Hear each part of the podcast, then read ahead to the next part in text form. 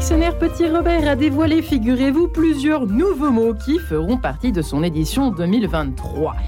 Parmi eux, chiller, brouteur, gênance ou encore wokisme. Associés à son camarade woke, ils sont décrits comme un courant de pensée d'origine américaine qui dénonce les injustices et les discriminations. Une précision est toutefois ajoutée, indiquant qu'ils sont souvent utilisés dans un contexte péjoratif. Mais peut-être y a-t-il une bonne raison à cela. Quand on nous invite à tout déconstruire ou à choisir notre identité ou encore notre genre, n'y a-t-il pas eh bien, de quoi s'interroger, voire carrément de s'inquiéter ou de s'affoler? Certains évoquent un simple courant de pensée, d'autres parlent d'idéologie. Bref, question ce matin. Le wokisme, tout simplement, est-il devenu la nouvelle religion du 21e siècle? Marie-Ange quête de sens?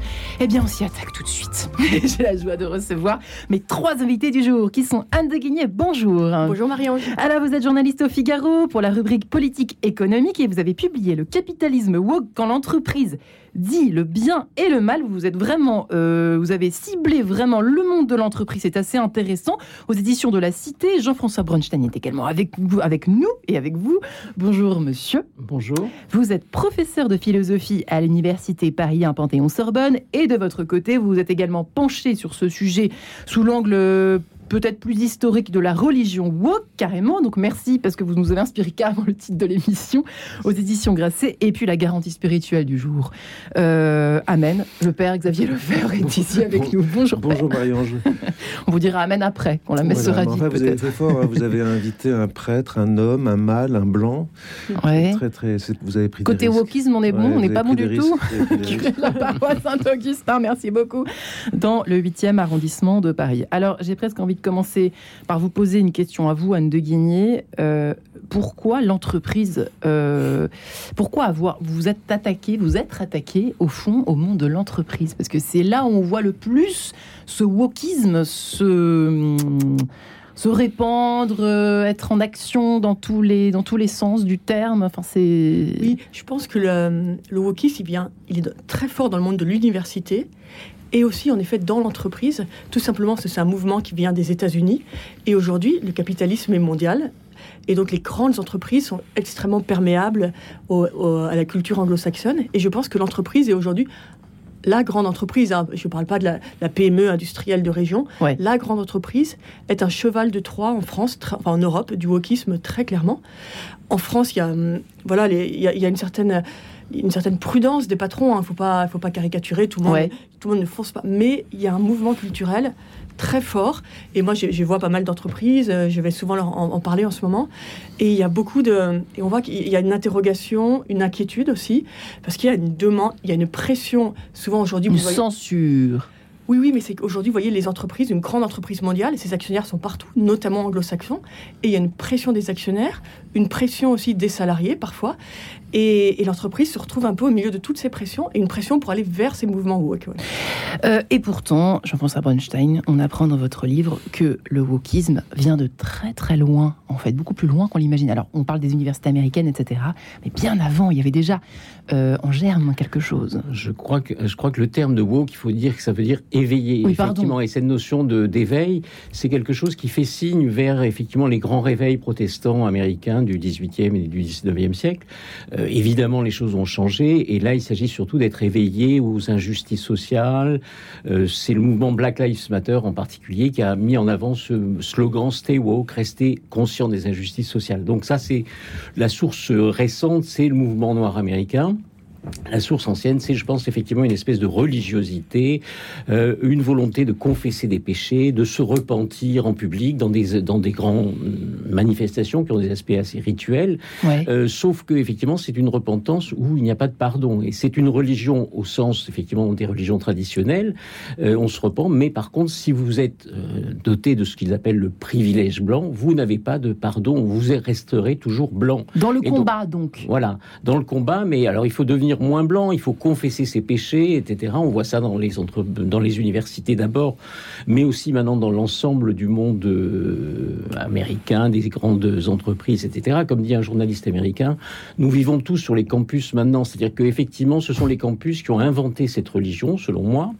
Et euh, désormais, cette religion, elle se répand à travers notamment les GAFAM, qui font une publicité extraordinaire dans cette direction Netflix, Disney, etc. sont woke à 500%. On va essayer de euh, détailler pourquoi après. Et euh, bah, en partie, surtout parce que effectivement, il y a dans cette religion woke, il y a notamment autour de la question du genre une espèce de fascination pour la virtualité, c'est-à-dire que changer de corps à volonté, ça ne peut se faire que dans le métaverse. Et d'une certaine manière, il y a une espèce de d'adhésion de, des GAFAM à ces utopies euh, woke. Il me semble que les gens du monde réel, disons, sont heureusement pour l'instant moins sensibles à ce genre de séduction. Il est vrai, euh, chers invités du jour, que le, alors vous deux, vous avez vraiment bossé là-dessus. Euh, le père Xavier fait peut-être un petit peu moins dans vos homélies, peut-être. Je me suis intéressé. Mais oui, vous y êtes intéressé, mais à quel point on a, c'est fou, à, à, quel point on a du mal à définir quand même de façon assez. Euh, euh, assez simple, ce terme de wokisme. C'est déjà compliqué de le définir. Il, il nous semble, en tout cas, il bah, me semble. Que, hein. Monsieur Bronstein l'a très bien euh, défini. Moi, je dirais que en termes de religion, de religiosité, ça me fait penser à, une sorte de néo-catharisme. Vous savez, le, le, les, les cathares euh, divisent le monde entre les purs et les, les purs et les impurs. Voilà. Et ben, les purs, ce, ce sont les, les, minorités éveillées, et les impurs, ce sont ceux qui euh, ont ce, ce, privilège, ces privilèges blancs et qui n'en sont même pas conscients et qu'il faut, euh, dont il, faut aider à prendre conscience, mais pour leur perte en fait, pas du tout pour leur pour leur conversion ou autre. Vous aurez beau dire que vous êtes blanc, vous êtes cisgenre, vous êtes ceci ou cela, et vous allez prendre conscience de votre de votre de vos privilèges, de votre racisme, de votre de, de vos positionnements, mais mais vous ne pourrez pas en changer de toute façon. Ça c'est c'est euh, Robin DiAngelo qui, dit ça. Hein. Vous prenez conscience, mais de toute façon, de toute façon, vous êtes perdu. Voilà. Donc c'est effectivement, il n'y a pas, de pardon. Et donc, donc il y a vraiment, c'est une forme de catharisme, de néo-catharisme, et c'est un gnosticisme, un gnosticisme, euh, une, une, c'est-à-dire, eh ben une, une religion non seulement pour les purs, mais pour les initiés. Voilà. Hein, le, gnosticisme, c'est une. Ça a l'air de parler à Il y a aussi l'idée euh, de, la gnose, il y a l'idée que le corps, c'est le mal aussi. Il y a vraiment cette idée qui est très présente dans la théorie du genre, que le corps, c'est le mal et on peut en changer. Ce qui compte, c'est la conscience. Et là, on retrouve effectivement cette vieille hérésie chrétienne, euh, d'origine chrétienne, qui est effectivement mm. pense que on peut, le corps est à volonté, on peut s'en débarrasser d'une certaine manière. Ce qui, mm. ce qui est essentiel, c'est le sentiment que l'on a d'être de tel ou tel genre. Et ça, c'est une c'est l'aspect, je dirais, le plus fascinant et le plus inquiétant aussi, parce que ça a des conséquences directes sur des jeunes qui maintenant, mal dans leur peau, s'imaginent qu'ils sont tombés dans un mauvais corps. je pense qu'il y, a plusieurs influences euh, qui font du wokisme une forme de, religion, de religion, de religiosité. Elle a tous les éléments de la religion, mais c'est pas une, ça n'est pas une mais religion. non, parce qu'on n'y adhère pas de façon volontaire et consciente. En fait, j'ai l'impression que c'est un espèce de phénomène un petit peu sournois, quoi, diffus. Euh. Et je pense que c'est aussi un messianisme. Euh, ça rejoint le, certains euh, grandes philosophies euh, qui qui proposent un avenir de l'homme comme il y avait le grand soir chez Marx. Là il y a le grand réveil pour pour le wokisme. Donc il y a une eschatologie il y a il y a, des fins dernières donc il y a il y a une morale il y a une attitude. Tout ça c'est des éléments qu'on trouve dans les religions mais il n'y a pas de Dieu Hein, où le Dieu, c'est euh, euh, l'archétype de, l'homme qu'on veut construire, euh, une sorte de, paradigme qui, qui, qui, donne une sorte de, lumière sur sur ce que que l'homme veut être. Et puis c'est en même temps c'est ça hérite de plusieurs courants de pensée euh, voyez, on, parlait du corps là, mais on voit bien que, par exemple, dans les philosophies contemporaines comme l'existentialisme ou autre, euh, le corps, euh, c'est c'est une chose qu'on peut transformer à volonté. Il n'y y a, pas, y a, pas y a pas une nature humaine. S'il y avait une nature humaine, il y aurait un discours universel sur la nature humaine. Euh, or, dans le wokisme, il n'y a pas. Elle est explosée, en fait. Elle, est, explosée. atomisation, vous utilisez ce terme, Anne de Guigny, c'est pas par hasard, c'est qu'il y a une volonté d'atomiser euh, la société dans, dans, tous ces recoins. Oui, et c'est pour ça d'ailleurs que les, les très grandes entreprises peuvent tout à fait se sentir à l'aise avec le wokisme, parce que pour le capitaliste, il y a une façon, c'est assez pratique quelque part si vous réduisez chaque personne. On sait bien que l'identité humaine, elle, est complexe. Enfin, moi, c'est ce que je crois, elle, est complexe, elle est, on peut pas la simplifier. Mais le wokisme, quelque part, vous essentialisez chaque personne sur des critères très simples. Par exemple vous avez, vous avez par exemple, vous avez le, sexe, l'orientation, le, enfin, on dit plus le sexe, d'ailleurs, on dit le genre, le genre, comme a dit Jean-François, parce que le mm. sexe n'existe pas, ce n'est qu'un sentiment, donc votre genre votre orientation, votre orientation sexuelle et votre couleur de peau, grosso modo. vous avez trois critères, en fait, pour fonder l'identité, ce qui simplifie énormément, par exemple, le marketing. Et, pour, et voilà.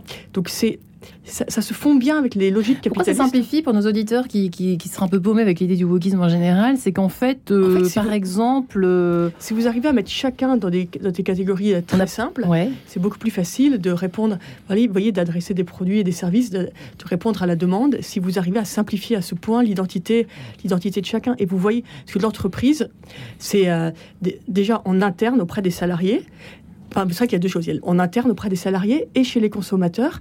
Et donc, elle, déjà, pour, en interne, il faut qu'elle l'entreprise, c'est un lieu en fait de, méritocratie où vous devez essayer de promouvoir les meilleurs. Mhm. C'est un vrai lieu de diversité au sens global où tout le monde est réuni pour pour une cause commune, pour un projet commun.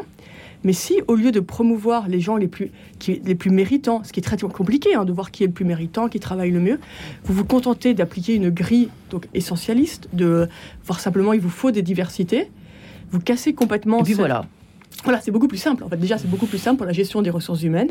On a l'impression qu'on traite des robots. On parle de robots un petit peu. Oui, effectivement, le, ce qui se passe, c'est qu'effectivement, on traite les, gens non pas plus comme des personnes ou comme des individus, mais comme des membres de communautés. Et effectivement, le communautarisme qui est très présent derrière tout cela, c'est-à-dire la communauté des transgenres ou la communauté des noirs, des blancs, hein, toutes les formes de communauté. hein. Effectivement. Et donc, de ce point de vue-là, euh, l'idée d'individualisme, c'est ce que ce que n'acceptent pas les woke, c'est-à-dire c'est l'idée que chacun peut se construire soi-même son identité, ses croyances, ses choix, etc.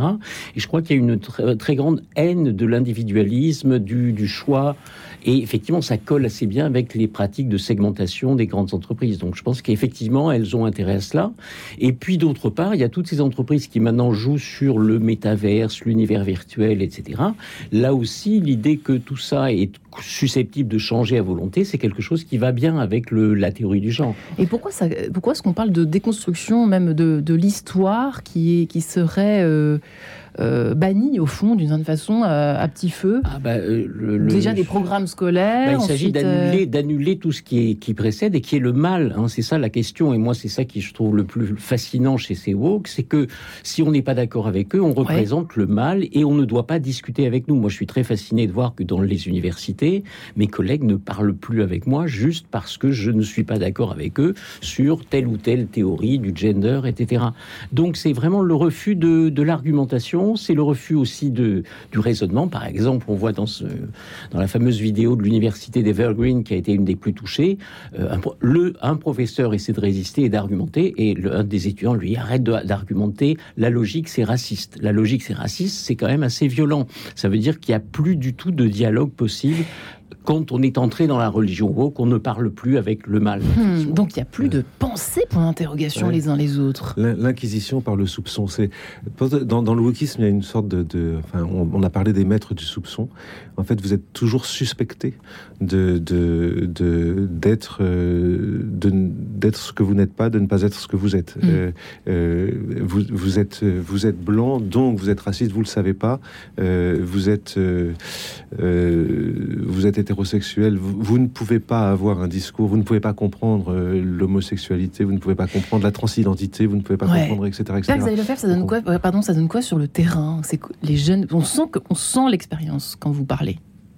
Alors euh, sur le terrain, il y a, y a, y a un, climat relativiste extrêmement fort chez les, chez les, euh, chez les ados, chez les lycéens. Là, j'ai fait un, topo euh, pour des classes de première sur euh, la dignité, la dignité humaine. Rien que sur ce concept-là, il y a un très très grand flou. Euh, la dignité, vous voyez, on parlait des problèmes d'aujourd'hui.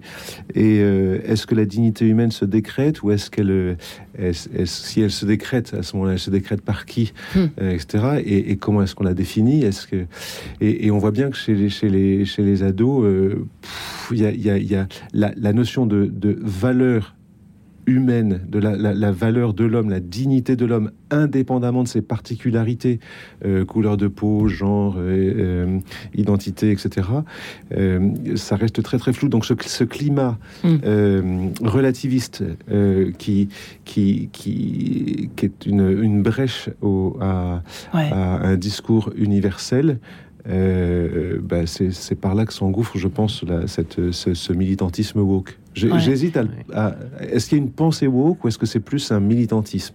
En tout cas, moi, en, entendant Anne de Guigné, je me disais tiens, le consumérisme avait besoin d'une religion, il l'a trouvé, quoi. C'est ça.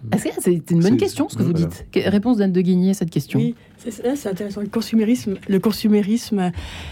Ce qui est sûr, c'est que ça, oui, en effet, comme, comme a dit Jean-François, le, consumérisme a besoin de segmentation, et plus c'est simple, plus c'est efficace. Mm. Donc le wokisme propose une merveilleuse segmentation de la personne, en refusant toute la complexité des identités. Donc c'est et en plus le wokisme aujourd'hui il n'y a plus de nuances en fait il n'y a plus de nuances et les consommateurs sont c'est le cas de le dire ici, sont en quête de sens. Parce que voilà, les grandes institutions qui donnaient du sens à la société se sont aussi beaucoup affaissées. Et donc, malheureusement, c'est aujourd'hui le wokisme qui apporte du sens aux jeunes générations et à beaucoup de monde. Et donc, aujourd'hui, vous, vous votez en achetant tel yaourt plutôt que quel autre, euh, parce qu'il y, a du marketing qui vous disait que tel yaourt protégeait les minorités. Donc, les, voilà, c'est vrai que le, je ne sais pas si c'est la religion du consumérisme, mais aujourd'hui, le mélange. ça tombe plutôt bien pour. Euh, c'est ça. Si on prend le, mot de religion dans son sens euh, euh, simple, sa définition nominale, mmh. c'est ce qui relie les hommes entre eux ah, par rapport à, un lien qui, qui les fédère, qui a une. Une cause, en fait. Une, cause, une, cause, disons. Pas un dieu, mais une cause. et, et donc, je m'identifie à telle communauté, c'est super, j'ai mon marché. Euh, je suis écolo, ben je, vais, je suis vegan, je suis ceci, je suis cela. Ça commence comme ça. J'ai rien contre les véganes, j'ai rien contre l'écologie, au contraire. Mais, mais, mais euh, euh, je m'identifie à une communauté et ça, ça sert, ça sert le consumérisme qui a besoin de segmentation pour, pour, pour, pour diversifier son marché et pour le. Pour, Il y a d'ailleurs un mot qui vient d'entrer dans, dans, le Robert. J'imagine que ça n'a pas échappé à Jean-François Bronstein. C'est l'éco-anxiété. C'est pas par hasard, juste avant la pub. effectivement, oui, bien sûr. Pas? Oui, mais je pense qu'effectivement, il manque du sens, effectivement. Alors là, le ce que dit par exemple Auguste Comte, dont je suis un peu un spécialiste, il explique qu'il ne peut pas y avoir de société sans religion, parce que la religion, c'est le lien, c'est religarer le lien. Et Welbeck confirme ça en disant, s'il il a échoué à fonder sa religion, nous sommes des particules élémentaires. Il est clair que cette, cette montée de la religion woke se fait dans un monde sans religion, ou dépourvu de religion. Et de ce point de vue-là, euh, il est très étonnant de voir à quel point le, les autres grandes civilisations du monde nous regardent avec euh, commisération d'une certaine manière. Euh, il n'y a pas de woke en Chine, il n'y a pas de woke en Russie, il n'y a pas de woke en ah Afrique, en Inde. Eh non, bah non, non, c'est, il n'y a que nous qui sommes aussi dépourvus pour que nous adhérions à une religion aussi pauvre. La, la contradiction, c'est une religion. Mais où est passée l'Église? Je plaisante. Oui, je suis désolé de dire ça. mais en fait, c'est une religion déconstructiviste. Et on se retrouve juste après la pub. Woke ou pas, c'est l'heure. À tout de suite.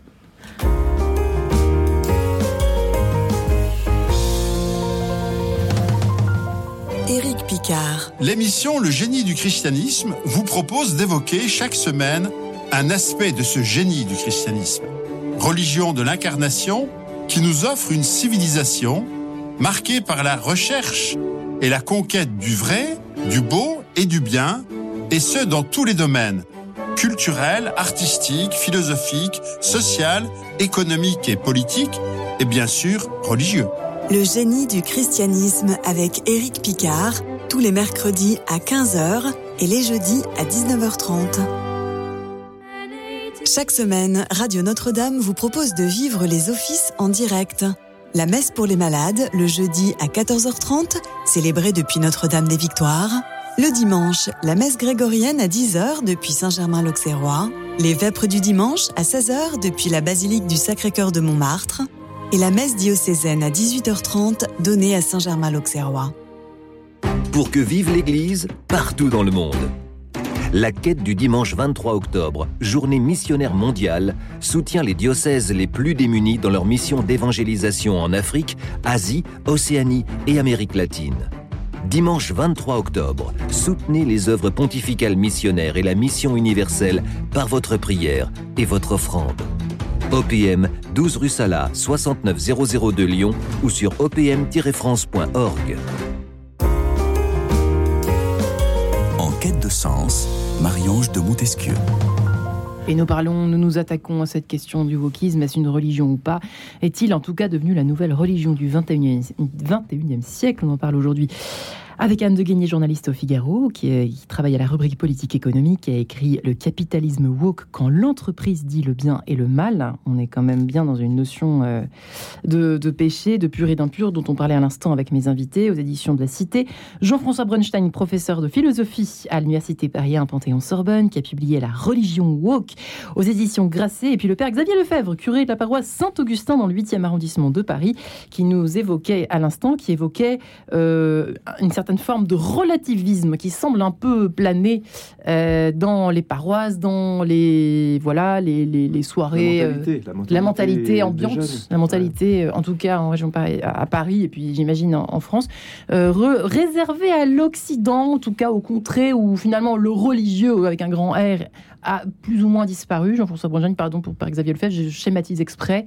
Euh, vous étiez en train d'évoquer cela juste avant que nous séparions. Non, je pense qu'effectivement le, relativisme est très important dans cette doctrine et il y a toute une théorie, ce qu'ils appellent les savoirs situés, qui explique qu'il ne peut pas y avoir de connaissances vraies, il ne peut pas y avoir de raison, etc. Et c'est une critique très radicale puisqu'effectivement elle refuse l'argumentation, la logique, la vérité, la recherche de la vérité, l'effort vers l'objectivité. Il ne peut pas y avoir de vérité pour les woke et donc c'est ça qui fait que on n'arrivera jamais à les convaincre. Et c'est ça qui, fait que c'est pas vraiment une religion, mais une secte. oui, mais on pourrait penser justement que comme ils sont en recherche, euh, ils sont en permanence en recherche ils ont, trouvé, Ils ont trouvé le coupable. Le coupable, c'est l'homme blanc, euh, mâle, etc. donc. ils ne cherchent plus. moi, j'ai l'impression que c'est une sorte de soleil noir. Vous voyez, un soleil noir. C'est-à-dire que c'est l'antithèse à la fois du, catholicisme, dans le sens où le catholicisme, dans, le mot catholique, il y a universel, donc il y a un discours, et, et de, la raison. Euh, euh, alors, par excès. Vous vous souvenez que euh, lors de la, terreur en 1791-93, on avait voulait, on voulait instaurer le culte de la déesse raison. Euh, mais on voyait, on voyait qu'on allait dans un excès. Euh, c'était un faux culte, en fait. Et là, on est comme dans un, mouvement de balancier inverse. Euh, il n'y a pas de culte de la déesse raison, il n'y a, pas de raison dans, le wokisme. Il y a une déconstruction du discours propre à la raison qui est un discours universel. Et donc. C'est l'antithèse de à, la rigueur de la, religion de la déesse raison. C'est la déesse de l'anti-raison, c'est la déesse de la déconstruction. Emmanuel Macron est-il, Anne de Guigné, ça tombe sur vous, effectivement, euh, le soleil noir, j'en sais rien, mais en tout cas, le l'incarnation du wokisme, au fond, est-ce qu'on peut le dire? Non, on peut pas le dire. Quand même pas. Je ne pense pas. Il est Emmanuel Macron, il est comme sur beaucoup de sujets, il est ambigu sur ce sujet. Pragmatique. Euh, voilà, pragmatique. Il évolue. Vous trouvez des déclarations qui vont, euh, dans, vous avez des déclarations très anti-woke, d'autres beaucoup plus woke. Euh, je suis pas sûr qu'il ait une pensée. Il évolue, il est assez fluide, Emmanuel Macron. Mm. Hein. il évolue au fil des circonstances. C'est sûr que son, son ministre de l'Éducation, pour le coup, est voilà, Papendai, qui est un grand universitaire, mais a des positions euh, très clairement woke pour le coup. Donc il a avant, il avait Jean-Michel Blanquer, qui était pour le coup un peu un héros de l'anti-wokisme. Donc on voit d'ailleurs, c'est très étonnant qu'il ait remplacé l'un par l'autre, prouve vraiment sa souplesse sur ces sujets. C'est pour ça, parce que j'étais mm. en train de penser à Sciences Po, en pensant aux uns, euh, ce que vous disiez les uns les autres. Euh, que, que va-t-il se passer? Comment ça va se terminer ce titre de Sciences Po? C'est quand même épouvantable. Les combats de enfin, c'est pas des combats de coq, c'est qu'ils sont complètement les, les anti-woke. Si je pour résumer un peu les choses, Jean-François Bonstein se font carrément mise, ah, mettre au banc. Il y en a plus, effectivement. Il y a le, dernier livre sur l'enquête sur les étudiants de Sciences Po est très impressionnante. On voit que ça a totalement basculé sur la gauche. Il y a quasiment plus de personnes de droite euh, étudiants à Sciences Po. Et ils sont persuadés, je crois, à 75% que la différence entre l'homme et la femme, c'est uniquement une différence culturelle culturel, c'est lié à des, à Sciences Po, hein. À Sciences Po, bien sûr. Oui. Mais, cela... oui, pardon, pardon, pour mettre, pour mettre, euh, pour élargir, j'ai vu une, une, enquête incroyable sur ces, les 15-25 ans un tiers se disent ni homme ni femme. Donc c'est à Sciences Po, mais c'est au-delà de Sciences Po. Donc des gens qui sont censés être un peu éduqués, instruits, etc., etc. De sexe neutre. Mais c'est vrai que Emmanuel Macron, en nommant Pamdia, il envoie un signal très, très clair. C'est-à-dire qu'effectivement, Pamdia, il y a deux choses qu'il veut faire à l'éducation nationale lutter contre les stéréotypes. Alors il dit pas de genre, mais c'est exactement cela que cela veut dire. Et puis il dit euh, aux États-Unis, on ne parle pas assez de race en France parce qu'il y a des, de l'extrême droite. Si on ne parle pas de race en France, c'est justement parce qu'on était un pays universaliste qui ne considérait pas la couleur de la peau des gens. Et je pense que malheureusement, et je vois beaucoup de de personnel sur le terrain qui me disent que pour lutter contre l'islamo-gauchisme, pour lutter en faveur de la laïcité, ils vont être très mal en point avec un ministre de cet ordre. Euh, une idéologie qui flirte avec le, religieux quand ça l'arrange, etc. Mais qui est euh, aux manettes de tout ça? C'est-à-dire que c'est une idéologie, c'est une religion, point interrogation en tout cas, qui s'est euh, répandue. Mais j'aimerais bien savoir, est-ce que quelqu'un a une réponse autour de cette table? Est-ce que ça vient de quelque part maintenant? Est-ce que quelqu'un qui... Euh, on se sent surtout seul, en fait? J'ai l'impression que c'est un petit peu ça, les, les, les bah, chefs d'entreprise. Ça vient des universités. Hein. Ce sont les, des universitaires qui ont, euh, qui ont rédigé, si je puis dire, les textes de base des woke. Ce sont des théoriciens du droit qui ont développé la théorie critique de la race. Ce sont des, des psychologues ou des, euh, des philosophes qui ont développé la théorie du genre. Les deux thèse principale. Euh, c'est une, une juriste aussi qui a développé l'idée d'intersectionnalité, c'est-à-dire l'idée qu'il faut accroître euh, que toutes ces diverses euh, discriminations s'ajoutent les unes aux autres. Donc c'est une théorie à l'origine universitaire, mais qui aujourd'hui se, se, développe dans tout le monde occidental. Alors, on parle beaucoup de bienveillance, des mots très doux comme ça. Est-ce que ça, c'est un petit peu woke euh, Je pense à l'entreprise. Euh, oui, apaisé, mais c'est du faux calme, en fait. C'est euh, un de guillemets. C'est une manière assez facile, en effet, pour les entreprises de... Enfin, bon, l'entreprise, elle n'est pas là... Enfin, bien... Oui, pour de virer la question sociale. D'ailleurs, aux États-Unis, c'est très intéressant. Il y a des boîtes qui essayent de remplacer les syndicats, traditionnels qui demandent simplement des augmentations, qui, qui, disent à leurs salariés, qui manipulent un peu leurs salariés en leur disant virez-moi ces boomers, prenez plutôt, élisez plutôt des associations euh, woke qui, vont voilà plaider pour avoir des toilettes, des toilettes de sexe neutre et compagnie, ce qui coûte infiniment moins cher évidemment qu'augmenter tout le monde de 3%.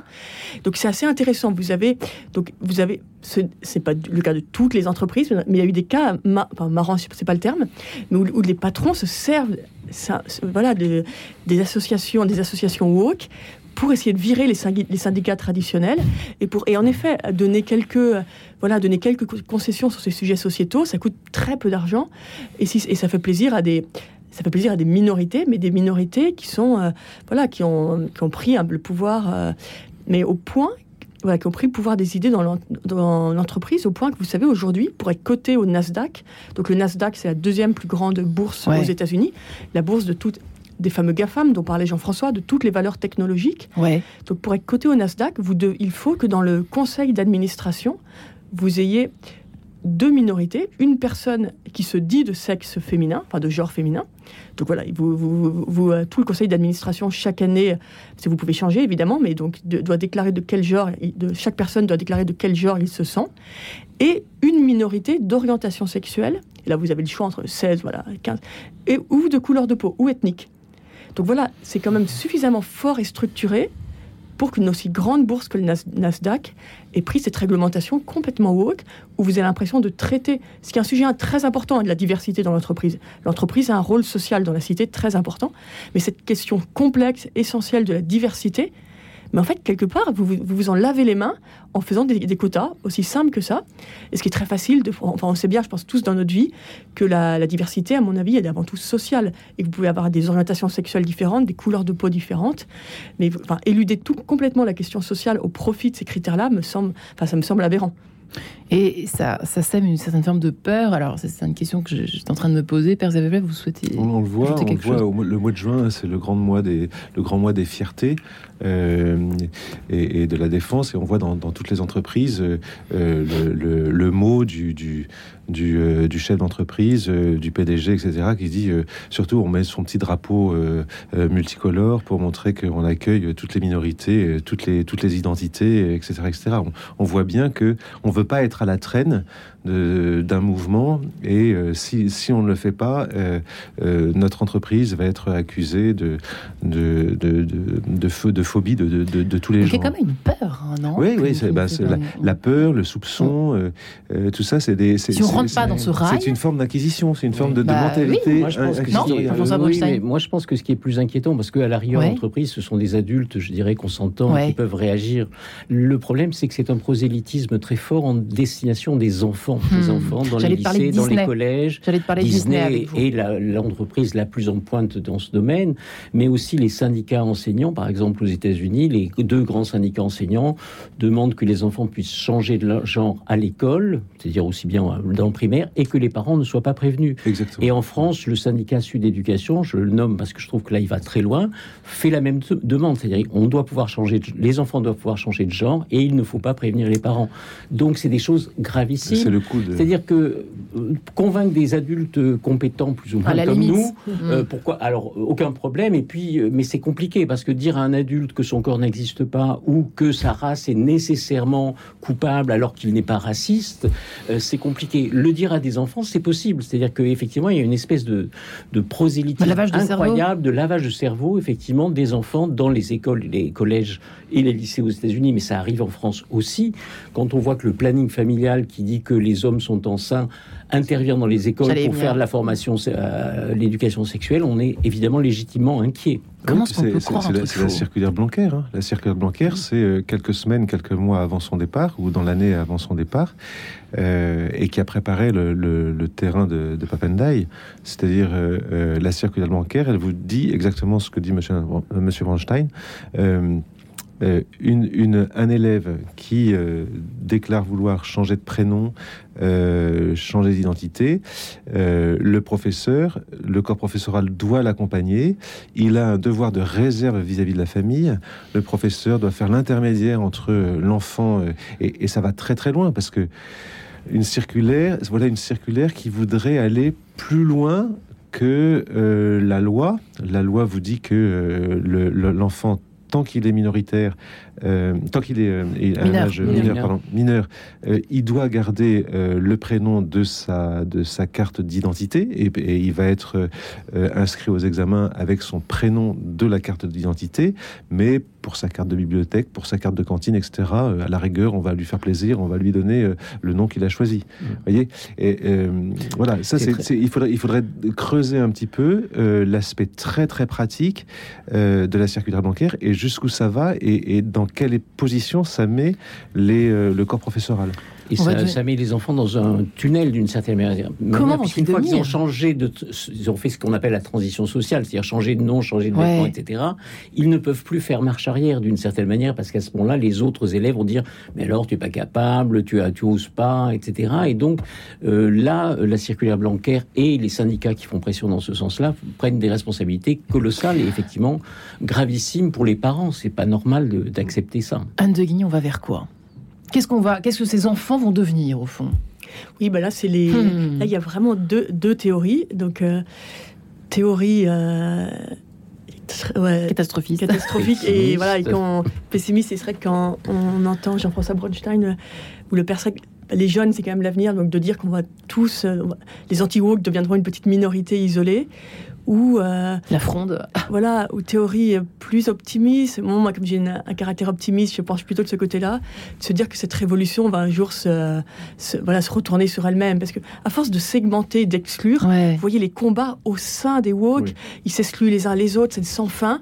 Moi, je pense qu'un jour, j'ose espérer. mais, au sens. Mais comme les euh, mouvements trotskistes des années, des années 60-70, euh, à un moment donné, vont, vont, vont, euh, vont s'annihiler les, uns les autres. Mais j'avoue que c'est un peu optimiste de penser ça, parce que y a le mouvement de fond est tel chez les enfants. Et aujourd'hui, moi, je vois, je vais dans les entreprises parler, parler de mon livre. Et je trouve, en fait, je suis surtout frappée par la peur des gens.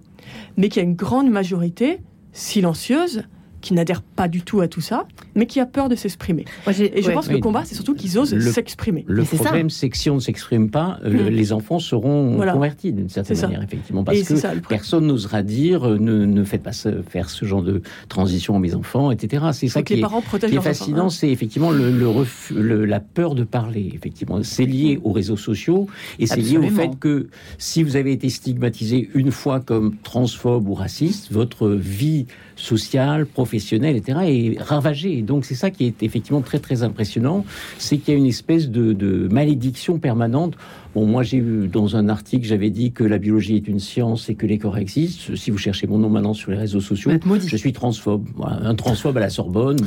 voilà. un bon exemple. Moi, je dirais que le, Lefebvre. moi, je dirais que le propre de la raison, c'est l'universel. Quand on n'est plus dans l'universel, mais dans le particulier et dans, le communautarisme, eh bien, à un moment donné, le, il, va y avoir une guerre des particularismes euh, entre eux, des communautarismes des, entre eux. Donc, donc ce, soleil noir va, va imploser sur lui-même. Et, et, et, le, quand on fait confiance à la raison et quand on fait confiance au discours universel, euh, euh, ça, ça va revenir. Si, vous voulez, euh, l'homme ne peut l'homme ne peut pas se, se, quitter, nier l'universel, sinon il se, il se nie lui-même. La raison a besoin d'un discours universel.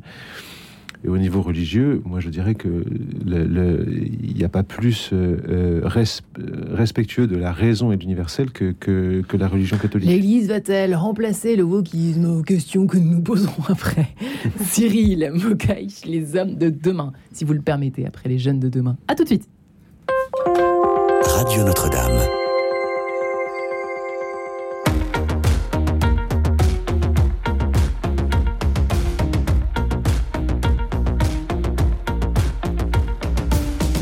L'époque est dure comme la pierre, elle a le teint blafard et le regard sévère. On avance, on se replie, on se recouche, on s'ennuie en attendant que ça passe ou que ça casse. Allons enfants des jours de pluie, veuillez croire en ce qui nous lie. À nos jeux en prose qui éclatent comme des roses quand novembre allume ses bougies. À la noblesse des causes, aux gerbes qu'on dépose, à ce qui nous émeut, à ceux qu'on chérit, à ce qui nous émeut, nous remplit. Petit prince d'aujourd'hui fait les femmes de demain, les femmes de demain, rebelles au bois d'aujourd'hui faites. Les hommes de demain, les hommes de demain.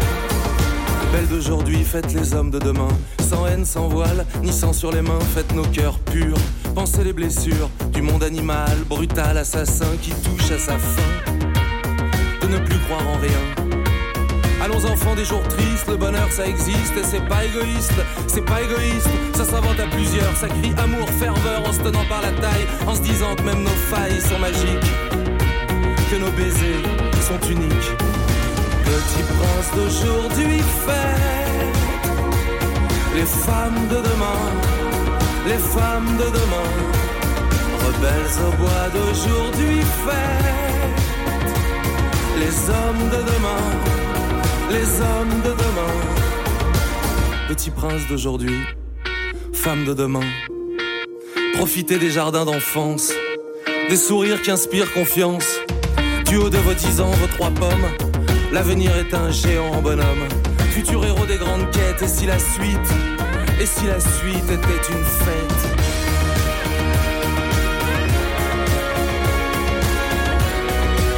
Qui seront les hommes de demain Question que nous posons ce matin. Euh, le wokisme est-il devenu la nouvelle religion, en tout cas du 21e siècle? Nous posons la question à nos trois invités du jour. Jean-François Bronstein, professeur de philosophie à l'Université Paris Panthéon-Sorbonne, qui a écrit La religion woke euh, chez Grasset, le père Xavier Lefebvre, curé de la paroisse Saint-Augustin à Paris dans le 8e, et puis Anne de Guigné, journaliste au Figaro, euh, à la rubrique politique économique, qui a écrit de son côté Le capitalisme woke, quand l'entreprise dit le bien et le mal aux éditions de la Cité. Euh, devenir un héros du jour au lendemain ou un impur du jour au lendemain. Au fond, c'est ce que vous évoquiez tous les trois à l'instant. Euh, c'est un peu ça l'idée du wokisme. Mais parce que je me demandais, en vous écoutant tous les trois, ce qui faisait rêver nos petits bouts, euh, les enfants, au fond, cette idée de changer de, de, de, personnalité, de personnalité, pourquoi pas, tiens, de genre, de, de tout ce que vous voulez du jour au lendemain. Anne de Guigné, Euh, moi, ça me fait pas rêver, quoi? mais oui, c'est ça. Moi, j'aimerais bien comprendre. on n'est pas dans, dans les cerveaux des enfants, mais. Bah, non, mais je, bon, moi, je, je suis pas, je, suis pas pédiatre ni psychologue, hein. mais c'est, je pense, que c'est une aventure. C'est la, c'est les dernières limites à dépasser. De quoi de, de, changer, changer de genre. C'est, je sais pas pour. Oui, et puis il y a un effet, je pense. Oui, moi je suis un peu démunie, j'avoue, devant, devant, devant cette question. Il y a peut-être des, raisons psychologiques. Effectivement, il y a une espèce de culte de la fragilité. Et les enfants, ces enfants qui tombent dans ces, choses-là, ce sont souvent les enfants de ces parents hélicoptères qui ont fait en sorte que de surveiller tout ce qui se passait autour de leurs enfants pour leur, éviter la moindre négativité. Ça vous le dans votre livre, voilà. Donc il y a effectivement une fragilité qui est profonde. Et au lieu d'essayer de lutter contre ça, on encourage cela. C'est-à-dire qu'effectivement, l'idéal maintenant, tout le monde veut être une victime, hein, une victime moins coupable. Euh, donc il y, a effectivement cette recherche d'un sens par une fragilisation hmm. extrême, effectivement. Et euh, là, effectivement, c'est quelque chose de très très difficile parce qu'on comprend pas très bien pourquoi du jour au lendemain euh, nos sociétés se sont reconnues dans des victimes et dans des fragiles essentiellement. Mais pour on l'a vu avec le Covid ou pas pour vous? Ah bah, Question bah, alors, la question du, du, Covid, elle est incroyable parce qu'effectivement, moi, je me disais comme beaucoup de gens, tout va se calmer avec le Covid, les gens vont atterrir, vont se rendre compte que le monde est réel, etc. Or, c'est tout le contraire, et je pense que c'est parce que justement, la vie est devenue pour certains totalement virtuelle. Ceux qui ne sortaient pas pour travailler, pour aller euh, ramener de la nourriture, soigner les malades, etc., euh, ils pensent que la, la religion, la vie est totalement virtuelle, et ils s'enferment dans des communautés qui sont entièrement d'accord sur Internet. Donc, c'est ça qui est très étrange, c'est qu'on a vu exploser euh, c'est la théorie du genre, la théorie de la race, etc., après le Covid, chez ces travailleurs du monde virtuel. Et hmm. effectivement, par contre, les travailleurs, ce que un auteur américain, Joshua Mitchell, appelle les travailleurs du monde réel, ceux qui sont allés au contact, qui ont ramené la nourriture, qui ont conduit les camions, etc., eux, ils savent bien que le monde existe, que les, les, corps existent, qu'il y a des hommes et des femmes, etc. Et je pense qu'il y a effectivement une espèce de scission complète entre une élite, entre guillemets, qui vit complètement dans un monde virtuel et les travailleurs du monde réel qui savent encore que euh, un homme n'est pas une femme et qui veulent justement qui se battent aux États-Unis pour qu'on enseigne à leurs enfants, qu'on n'enseigne pas ce genre de stupidité à leurs enfants, euh, qu'on n'enseigne pas à leurs enfants que euh, un homme égale une femme, ou qu'on n'enseigne pas aux enfants noirs qu'ils seront nécessairement et toujours des victimes, et aux enfants blancs qu'ils sont nécessairement et toujours des racistes. C'est pas comme ça que ça se passe. Les choses sont beaucoup plus subtiles et les gens sont ce qu'ils font de leur vie. Et là, il y a effectivement une Transcendance et reconnaissance, je cite juste Anne de Guigny, effectivement, page 57. Transcendance et reconnaissance, dites-vous, euh, les multinationales doivent assumer ainsi ce rôle inconfortable de porter attentes et frustrations de la société contemporaine, car la place est vide de points. Les autres grandes institutions, églises, partis politiques, syndicats, grandes idéologies qui structuraient la civilisation en Occident et organisaient le débat autour des valeurs communes, se sont peu à peu affaissés. Réponse du Père Xavier. Oh là là euh, Pardonnez-moi. moi, je dirais, à, partir de ce que vous dites et à partir de ce que dit euh, monsieur, monsieur Bronstein, euh, vous voyez, on est passé de, disons, je, fais c'est très schématique et je, je m'en excuse auprès de Monsieur Bronstein, de l'idéalisme de, de, de, la modernité à, à, au postmodernisme et donc à, à l'anti-idéalisme. Et, comme vous avez parlé du réel, et c'est ça qui est très juste, c'est que finalement, le réel devient la mesure.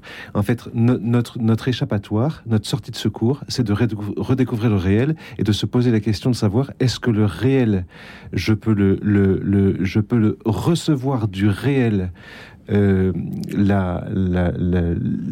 l'intelligence, l'intelligibilité des choses. Revenir à Aristote, quoi. Finalement, c'est un peu ça. Hein. Revenir à Aristote. Reprendre les bases à zéro. Exactement, d'un saint réalisme. C'est le saint réalisme qui, qui, va nous sauver de ce grand mouvement euh, qui, qui, qui, vient de, de, de 200, 300 ans. Euh, le modernisme, la postmodernité, l'échec de la postmodernité dans, le, dans, le, dans ce soleil noir du wokisme. Et moi, le grand réveil, je l'attends dans, une véritable aurore. quoi. Bah, c'est pas par hasard que vous disiez tout à l'heure, Anne de Guigné, je, je m'adresse à vous dans quelques instants, mais c'est pas par hasard que vous disiez tout à l'heure, je crois que c'était vous, Jean-François Bronstein, que euh, du côté de l'Asie, du côté de l'Afrique, comme par hasard, il n'y avait pas beaucoup de wokisme. Hein. C'est clair. Je pense qu'il y a effectivement un Ça veut dire que la religion est très forte là-bas. Il y a un vide spirituel sans doute ici. Je suis désolé, mon père, de, dire ça, mais, mais, effectivement, il y a quelque chose qui ne va pas. Et, avec ce vide spirituel, il y a aussi une chute de la raison. C'est-à-dire que l'idée même des Lumières, c'est ça qui est très étrange. Et ce que certains, comme Peggy ou Chesterton, ont, qualifié effectivement de parasitisme des Lumières par rapport à la chrétienté. Effectivement, est-ce que maintenant que euh, les, Lumières sont mortes, en même temps que la chrétienté qu'elles ont contribué à Et donc, il y a une vraie question. Il semblerait que tout ça tombe en même temps. Vous avez raison de parler d'Aristote.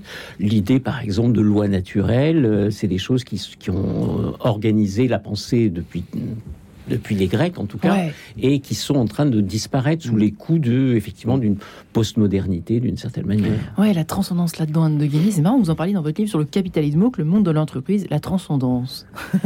la transcendance, oui, d'un.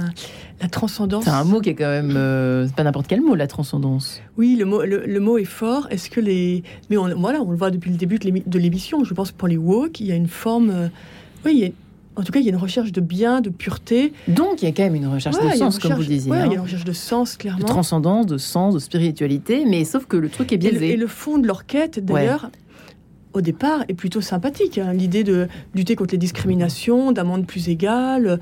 On, est tous sourds au départ. C'est les solutions qui sont dramatiques. D'y répondre par cette, euh, par cette communautarie. C'est voilà. Mais oui, au départ, c'est des. D'ailleurs, le mouvement. Oui, c'est des bons sentiments, mais qui conduisent à l'exact opposé. C'est-à-dire qu'ils se prétendent antiracistes et maintenant, la race est le cœur de leur pensée. Ils sont obsédés par la race. Et si vous dites que je ne considère pas la race, moi je me moque de votre couleur de peau, ils vont vous dire que vous êtes spécifiquement raciste raciste parce que justement vous ne voulez pas discriminer, etc. Et donc, étant antiracistes, ils sont des nouveaux racistes. Étant euh, théoriciens de la non-discrimination de genre, ce qui est tout à fait compréhensible, ils en arrivent à s'obséder sur cette question et à faire en sorte de faire changer de genre des enfants qui n'en demandent pas mais. Donc c'est vraiment quelque chose d'assez étonnant. Au niveau, de, la, pensée, de la pensée philosophique, euh, vous voyez, le, le, wokisme, à force de, de nier tout discours universel ne sait plus, ne, ne, sait plus euh, lier, euh, euh, articuler l'universel et le particulier. Et il fonce sur tout particularisme. Et le, tout, toute défense de tout particularisme finit par détruire l'universel. Donc ils vont se... des petites transcendances, en fond. Tout, tout, tout, tout, des petites transcendances. On se crée une transcendance par jour, quoi. C'est un peu ça. Moi, j'essaie de... J'essaie, parce qu'on parle de la religion woke, j'essaie de savoir quel est le dieu woke. Et moi aussi, j'aimerais bien savoir quel est le dieu Est-ce que c'est le, le, le, dieu euh, de la, du déconstructivisme? Est-ce que c'est euh, comment faut-il l'appeler? Est-ce que les... mais mais c'est c'est pour ça que je parle de Soleil Noir. C'est que il se détruit à partir du moment où on le nomme. Donc euh, je pense que ce qu'il faut, c'est essayer de, de nommer les contradictions du wokisme. Euh, en, nommant le wokisme, plus on, nomme le, cette pensée woke, faux et, éveil. et plus elle se, elle se détruit d'elle-même. Vous êtes d'accord, Anne, ou pas Il suffit si, on définissait mieux. Bah oui, là, votre livre aussi. Hein? Entre nous, c'est sûr, mais il y a voilà. non, mais sûr qu'il faut en parler déjà, et il faut surtout que les parce qu'il y a la, plupart, quand voilà, je pense que la majorité, en tout cas en France, des, sont opposés à ces théories, parce qu'il y a l'universalisme de l'Église, mais il y a aussi l'universalisme républicain, qui est quand même très fort. Et en fait, en France, on a, on a, quand même une histoire de la diversité qui est très claire. En France, la diversité, l'histoire, c'est qu'elle est gérée sur une séparation de la vie privée et de la vie publique. Dans votre vie privée, vous êtes ce que vous voulez, telle orientation sexuelle, telle religion, quelle, euh, tout ce que vous voulez, mais dans votre vie publique, vous êtes un citoyen. C'est l'idée. Mais aujourd'hui, avec notamment les, réseaux sociaux, le fait que chacun a pris l'habitude d'être une petite démocratie à lui seul, d'exprimer ses opinions partout. Et d'ailleurs, c'était intéressant, moi, pour revenir aux entreprises, je demandais un, peu à un patron d'une boîte qui, était un peu, qui allait un peu vers le wokis, je lui demandais un peu, mais les racines, pourquoi il allait là? Et il me disait, mais en fait, tout ça, ça vient quand on a filé des, portables, euh, enfin les, iPhones aux, salariés. Et on a commencé à se dire, est-ce que ça appartient à l'entreprise ou aux salariés? Bah, Évidemment, en fait, non, c'est privé, donc ça appartient aux salariés. Mais qui, du coup, arrive aussi avec tous ces combats, sa vie perso dans l'entreprise. Et maintenant, avec le télétravail, ça renforce encore ça. L'idée, en fait, il n'y a plus, voilà, vos, combats personnels, votre histoire, votre identité, et absolument euh, dépasse tout. Donc, euh, il faut que l'entreprise la porte. Et les gens ont beaucoup de mal à, enfin les gens, pas, la majorité, mais c'est cette minorité activiste. C'est une minorité très active. effectivement, le problème, c'est que peu, peu, nombreux sont les gens qui ont le courage de dire stop, il faut arrêter ça. C'est-à-dire qu'évidemment, il y a chez nous une tradition universaliste, mm. républicaine, etc. Mais on voit qu'il y a beaucoup de, d'enseignants qui n'osent même plus faire référence à cette tradition-là pour dire moi, je refuse de considérer la couleur de la peau, je refuse de m'immiscer dans les choix personnels de l'enfant qui sont de, de l'ordre de sa sphère privée et de celle de ses parents, etc. Euh, c'est ça qui est très étonnant, c'est-à-dire qu'il y a vraiment une espèce de manque de courage face à ce genre de choses. Moi, il me semble que ce qui est nécessaire, c'est que les gens d'abord se rendent compte de la l'importance du problème. Moi, je suis assez pessimiste, comme le mm. disait Anne tout à l'heure, parce que je pense qu'effectivement, il, y a des contradictions, mais il y a quand même pour eux un coupable essentiel, c'est le mm. mâle blanc hétérosexuel.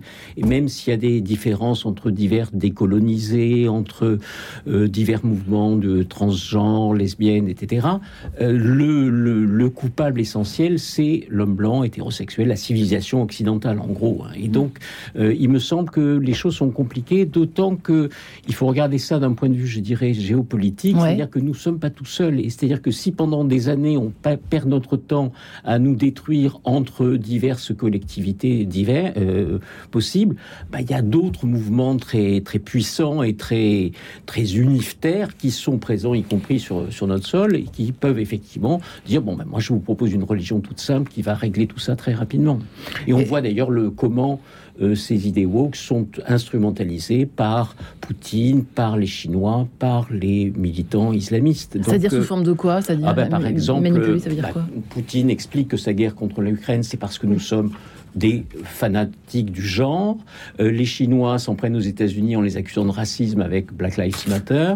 Et les islamistes expliquent que nous sommes islamophobes, etc., mais font une propagande aussi auprès des transgenres. Par exemple, si vous voulez savoir ce que c'est que LGBTQIA+, vous allez sur AJ+, la chaîne d'Al Jazeera, la chaîne qatari d'Al Jazeera, qui fait la propagande de tout cela, alors que évidemment au Qatar, c'est pas exactement c'est schizophrénique, hein. Non, c'est hein. habile, c'est habile. Mais en fait, c'est un calcul. un combat très habile, c'est un calcul pour pour géopolitique, comme vous l'avez dit, désorienter notre jeunesse, pour, euh, pour détruire de l'intérieur. C'est ce que j'allais vous dire. C'est pour ça que je vous posais la question tout à l'heure. Qui diligente tout ça et vers qu'est-ce qu'il y a quelqu'un qui veut qu'on soit comment en fait? Est-ce que c'est une bonne question à se poser ou pas? Je suis désolé de vous poser la question. Je pense pas qu'il soit instrumentalisé comme ça, mais c'est mais c'est nous qui ne savons plus où nous sommes et c'est nous qui ne savons plus où nous allons. Donc euh, donc à ça qui est disponible dans sur simple demande. Vous entrez dans une université ou à Sciences Po ou ailleurs, vous avez cette réponse qui vous est apportée. Et si vous n'êtes pas assez cultivé, assez éduqué pour savoir que euh, il y a autre chose dans la civilisation occidentale que de la culpabilité que du racisme, etc., bon, vous êtes assez facilement convaincu. Vous êtes, pas, vous êtes du même avis, Anne Non, mais je trouve sincèrement. votre question elle est intéressante. Qui, évidemment, il n'y a pas une puissance, un, milliardaire chinois, profite le un milliardaire chinois très puissant qui nous a. Non, mais ce qui est intéressant et extrêmement et assez angoissant, c'est de voir en fait c'est ce que racontait Jean-François. Ce sont quelques intellectuels aux États-Unis et qui au départ, voilà, ont fomenté leur, des théories plutôt, pas sabbatiques, mais un peu d'ulverlu dans leur coin. Mais il y a un, le terrain est tellement vierge que ces théories ont gagné, ont quasiment gagné la bataille hmm. hégémonique euh, idéologique en, quelques décennies. Et ce qui est effrayant, c'est pas ce que ça nous dit sur ces théories.